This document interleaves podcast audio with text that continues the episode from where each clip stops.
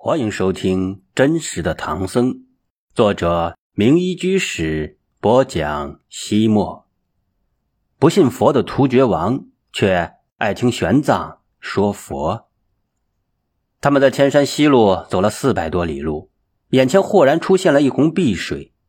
这片一望无际、浩瀚无边的湖泊，就是大清池伊色克湖。此时此刻的景色，可谓冰火两重天。东面。白雪皑皑的天山群峰，用冰雪勾勒出一条起伏错落的地平线。西边，深蓝色的湖水中雾气腾腾，泛起阵阵的涟漪。夕阳西下，燃烧的晚霞将雪山洁白的峰顶涂上了一抹玫瑰红。于是，一座座峻拔的冰峰，宛如风姿卓越的美少女。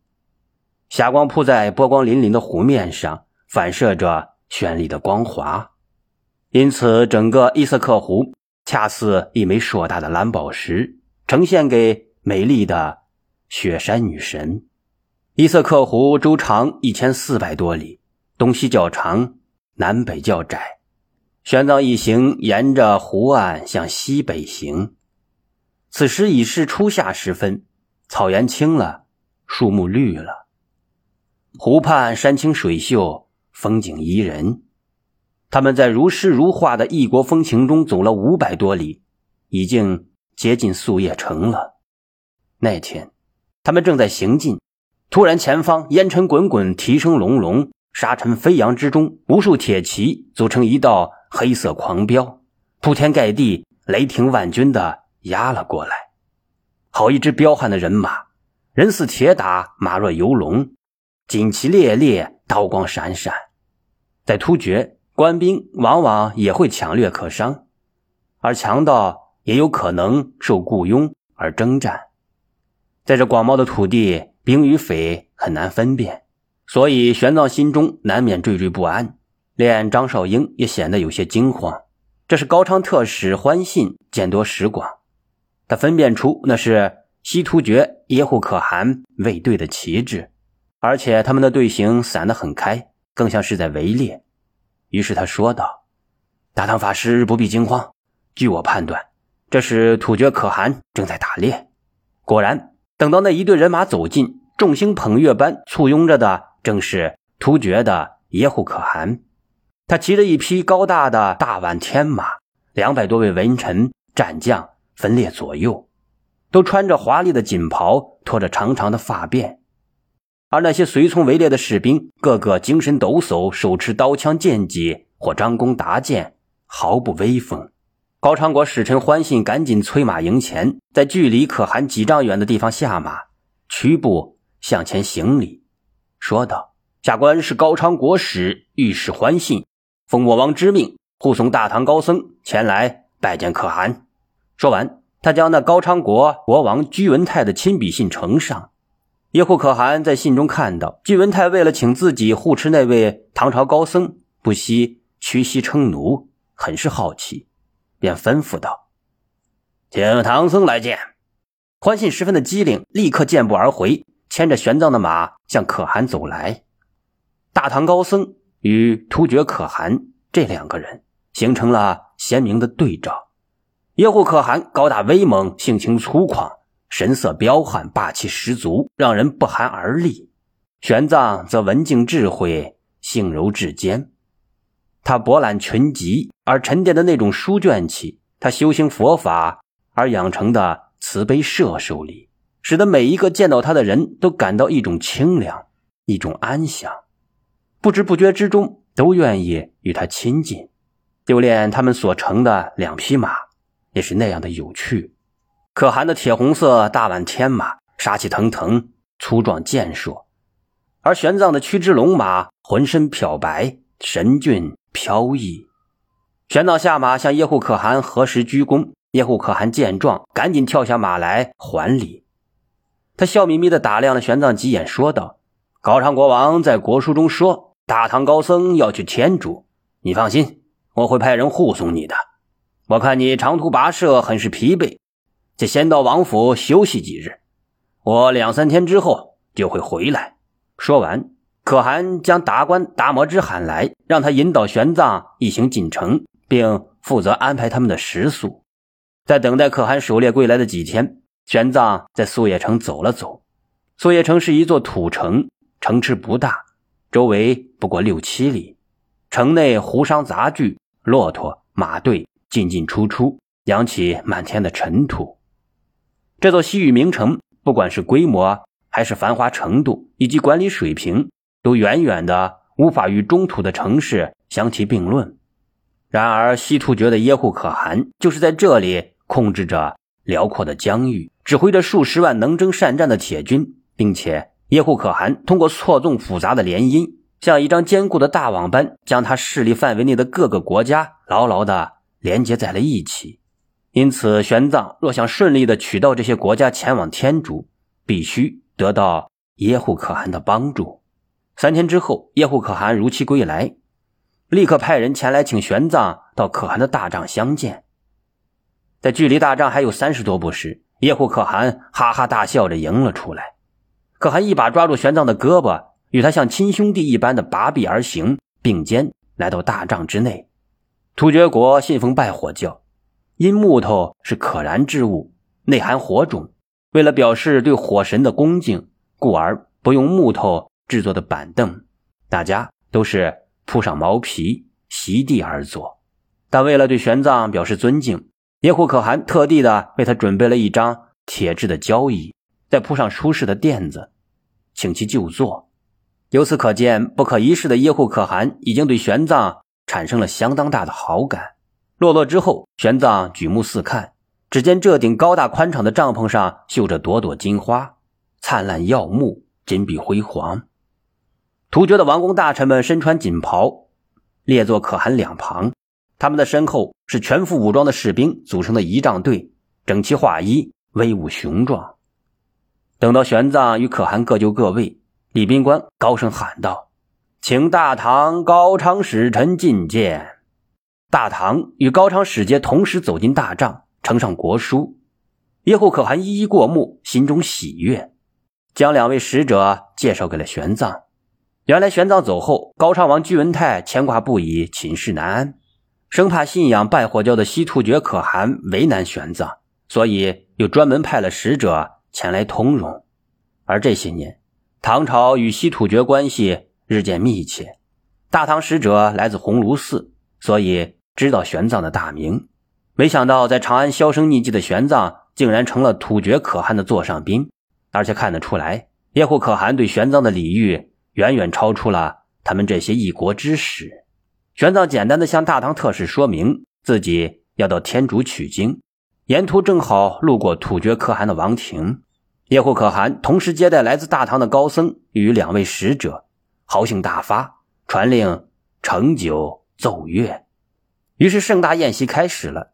其他人享用的都是牛羊肉，喝的都是马奶子酒，独给玄奘制作了素斋、饼饭、酥乳、冰糖、刺蜜和葡萄干，饮料则是葡萄汁。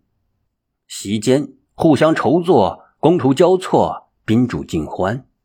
令在场所有人大吃一惊的是，国宴终了，耶护可汗居然请玄奘讲说佛法。要知道，突厥从可汗到平民信奉的都是拜火教，崇拜的最高主神乃是阿胡拉马自达，意为智慧之主。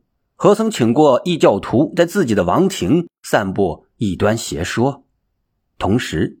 可汗也给玄奘出了一个巨大的难题：若是按照佛教的理论，拜火教之类的宗教属于外道，所秉持的异端邪说都不是终极的真理，应该严厉的驳斥。可玄奘一旦这样做，无疑将自己放在了整个突厥民族的对立面，不但难以继续西行，恐怕连自己的性命也难保。他若是屈意奉迎，则有违佛教的根本原则，而这。对于一个虔诚的佛教徒来说，是绝对不允许的。玄奘的学识智慧面临着巨大考验。好在佛学是世界上最庞杂、最完善的真理体系，有着极强的包容性。玄奘虽然不太了解拜火教的教义，但他知道，一个宗教之所以能够传承千年，必定有其合理性。比如拜火教，善有善报，恶有恶报的简单因果观。就与佛教基本一致。于是，玄奘从最简单的佛教常识入手，开始宣讲佛法。他首先介绍了十善，佛教对世间善行的总称，即不杀生、不偷盗、不邪淫、不妄语、不两舌，也就是不搬弄是非；不恶口，也就是不谩骂、不诅咒；不绮语，也就是不说隐词秽语；不贪、不嗔。不吃。玄奘说：“如果我们所有人都奉行十善，这将是一个多么美好和谐的世界呀！”一个将军模样的人自言自语道：“怎么可能呢？人都是自私的，就像石头，放到水里就会沉底。”玄奘笑道：“正如您所说，一块石头直接放在水里，当然会沉入水底。”可是，如果我们将它放在船上，就能够将其顺利的运抵河的对岸。佛法就是我们人生的渡船。